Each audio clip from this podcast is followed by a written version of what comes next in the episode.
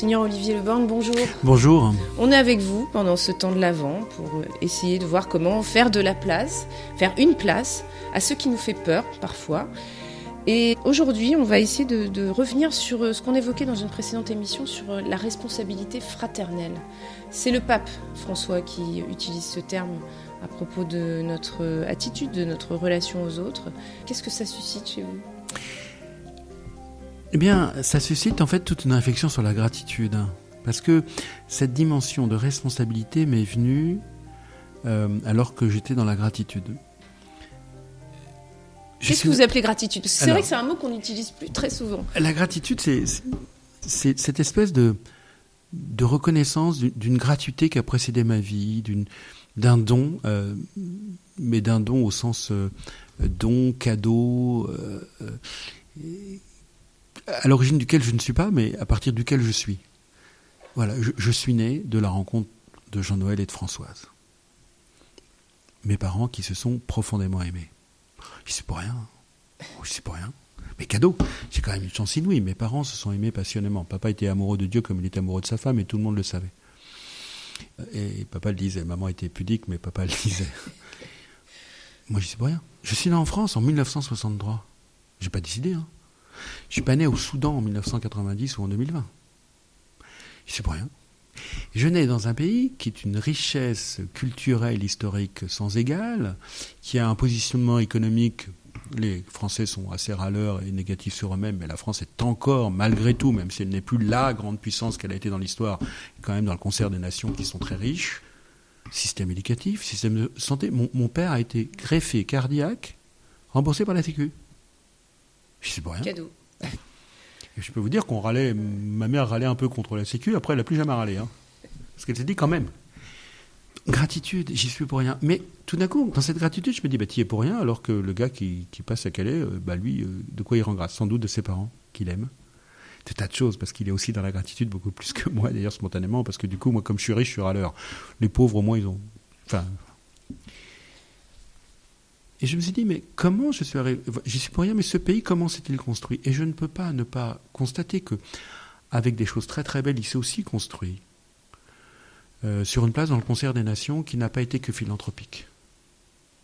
Il s'est aussi construit sur un jeu, euh, une géopolitique et un jeu économique international qui n'a jamais été juste en fonction des, pays, des, pays les plus pauvres.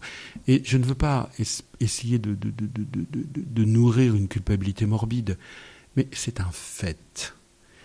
Aujourd'hui, la question migratoire, elle n'est pas liée, euh, elle est liée essentiellement à des équilibres géopolitiques. Euh, un manque de justice internationale. Hein. Et, nous devons reconnaître que si l'Occident a voulu transmettre de belles choses, il n'a pas transmis que de belles choses sur les terres où il a exercé sa puissance. Vous dites à demi-mot, vous parlez à demi-mot de la colonisation. Euh, entre, autres, entre, autres, Mais je parle aussi du jeu économique actuel. Mm. Hein. Euh, et du coup, dans cette gratitude, moi, d'être né en France, qui est pour rien un pays très riche, mais dont la richesse est née de beauté, mais aussi de manipulation et de jeux qui ne sont pas très clairs, ma gratitude devient évidemment une responsabilité pour les autres qui n'ont pas cette chance-là et qui ne peuvent pas s'appuyer sur un développement historique aussi riche que celui de la France, mais qui s'appuie aussi sur des choses qui sont moins belles, et qui, a su profiter, saisir, euh, tirer les marrons du feu au moment où il fallait le faire, au détriment d'autres pays. Mm. Peut-être que les autres pays l'auraient fait s'ils étaient à notre place. C'est pas mon propos. Mais il se trouve que ma gratitude me provoque à la responsabilité. La grâce devient toujours une responsabilité. J'ai la chance inouïe de savoir que je suis aimé de Jésus. Vous vous rendez compte? C'est pour moi la grande injustice. Les chrétiens disent Monseigneur, c'est difficile d'être chrétien, on est moins nombreux aujourd'hui. Ils ont raison. Je rêverais qu'on inverse la chose. On est des vénards, Monseigneur, on est des vénards. On est les seuls à savoir que Christ est ressuscité, qu'il nous aime à la folie. Voilà, comment on pourrait faire en sorte Vous voyez, on pleure d'être moins nombreux, mais je voudrais qu'on pleure que les autres le sachent. Et qu'on se dise, mais nous, on est des vénards. Mais on voit bien que la grâce de croire en Christ devient une responsabilité missionnaire. Et je vois bien ma grâce d'être né en France. Et je suis assez content. Quand j'accueillais un prêtre du Burkina Faso, il me disait, deux choses. Vous savez, il arrive à la gare Montparnasse, il est complètement paumé parce qu'il n'y a qu'une ligne de train, il y a deux trains par jour au Burkina Faso, ou trois. Il était complètement perdu. Un autre qui me dit, mais c'est bizarre, non seulement il y a l'eau dans toutes les maisons, mais l'eau chaude dans toutes les pièces. Ben moi, je vis dans un pays où il y a ça depuis longtemps. Je connais pas autre chose. Franchement, je suis content. Hein. J'ai pas envie hein, de. Mais je vois bien que ça devient une responsabilité. Et je ne peux pas me replier sur moi-même. Je ne peux pas dire, eh ben, pas de peau, vous n'avez pas eu cette chance, maintenant, sauf qui peut, je m'en sors sans vous. Ce n'est pas possible. La grâce devient une responsabilité. Une responsabilité fraternelle, comme dit le pape.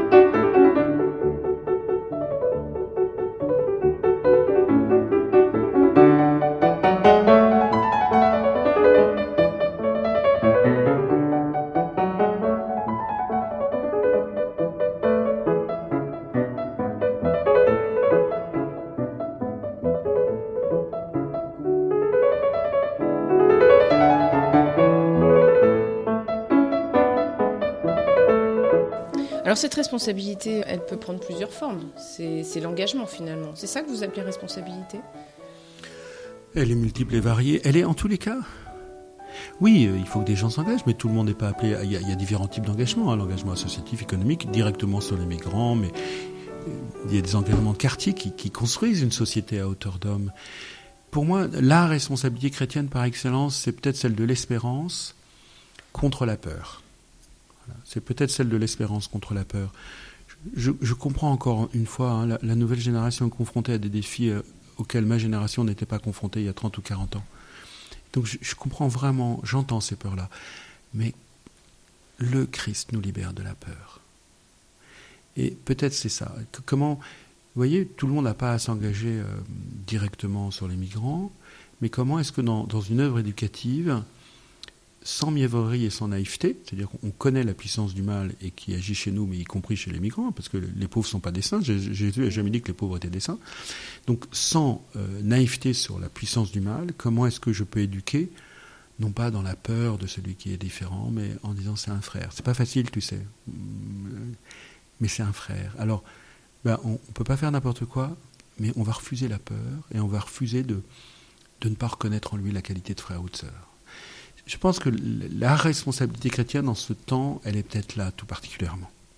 Je reconnais que c'est pas facile, hein, mm. et j'en veux à personne, mais c'est là qu'il nous faut travailler. Et si Christ est ressuscité, est-ce qu'on va vraiment C'est une des questions, mais que je me pose à moi-même. Hein, je, vraiment, je, ne voudrais pas être un de leçon, même si euh, j'espère que je ne le suis pas trop, mais on peut peut-être me percevoir comme ça. Mais est-ce qu'on va oser la logique de la résurrection jusqu'au bout? Je sens qu'on est prêt on, est prêt à la vivre dans l'intimité, mais la logique de la résurrection, eh ben, elle entraîne aussi la vie sociale.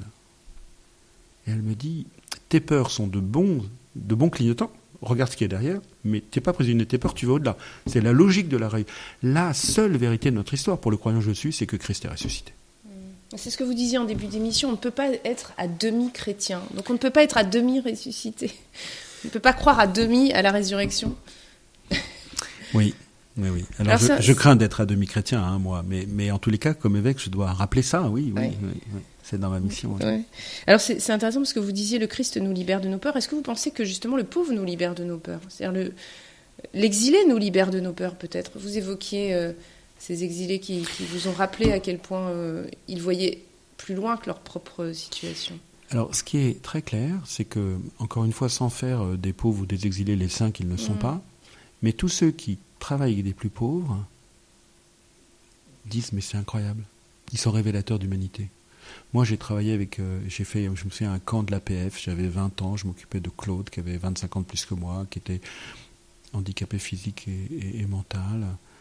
Ah, c'est pas rien à 20 ans de, de, soigner un frère qui s'est oublié. Vous voyez, j'étais un peu perdu. Cette semaine a été magique, magique. Elle m'a révélé. Alors, je ne dis pas qu'elle était confortable, je dis qu'elle était magique. Et, je me souviens après m'être occupé de. On m'a donné un groupe d'enfants euh, handicapés euh, mentaux pour, euh, pour les préparer à la première communion. C'est l'une des plus belles aventures de ma formation. J'étais paumé, mais et je vois, je vois que se passe la même chose avec les. Vous voyez, Foi et Lumière, j'ai aussi des groupes Foi et mm. Lumière depuis que je suis curé. Les gens me disent, ils ont peur, et puis ils viennent, ils lâchent plus, quoi. Parce que, parce que les pauvres sont révélateurs d'humanité. Et je vois que ceux qui arrivent à Calais, oui, Calais, moi, les migrants, c'était un, c'était un dossier. Enfin, j'en rencontrais, j'avais des chrétiens d'origine, mais qui, quand même, quand ils viennent à l'église, ont tendance à, trouver un peu leur place dans la société. Hein. ils ont tendance, plus ou moins d'ailleurs, hein, parce que j'ai vu aussi des, je me souviens des, servants d'hôtel à la cathédrale de Damien qui étaient des, jeunes mineurs non accompagnés euh, en situation irrégulière. Et ils étaient servants d'hôtel. Il y en a un qui était servant d'hôtel à la cathédrale d'Amiens. C'était décapant, mais j'allais pas lui dire t'as pas les papiers, je veux pas qu'il soit. Euh, oui, ça aurait été insupportable. Mais euh, je suis frappé de, de, ce que quand un dossier devient un visage, quelque chose change. Vous n'êtes pas naïf, vous savez bien que tout n'est pas possible, qu'il y a des jeux des puissants qui ne sont pas acceptables, et tant qu'on n'en sortira pas, on ne trouvera pas de solution. Mais, tout d'un coup, moi, cette journée passée avec des migrants à Calais, elle m'a, elle m'a bouleversé. C'est-à-dire qu'elle elle réveille mon humanité mm. euh, et, elle appelle mon humanité. Euh, et il y a quelque chose de, de, très riche, quoi. On reçoit de, oui, oui. Et, et, du coup, ceux qui s'engagent à leur service, ben, c'est pas facile de leur faire lâcher. et, il peut y avoir d'idéologie, mais je vous en supplie, ne les réduisez pas à ça. C'est des gens qui vivent des rencontres humaines, qui sont révélatrices d'humanité et, et ils font grandir l'humanité. Merci, Monseigneur Olivier Leborgne. Vous êtes l'auteur du livre Prière pour les temps présents aux éditions du Seuil.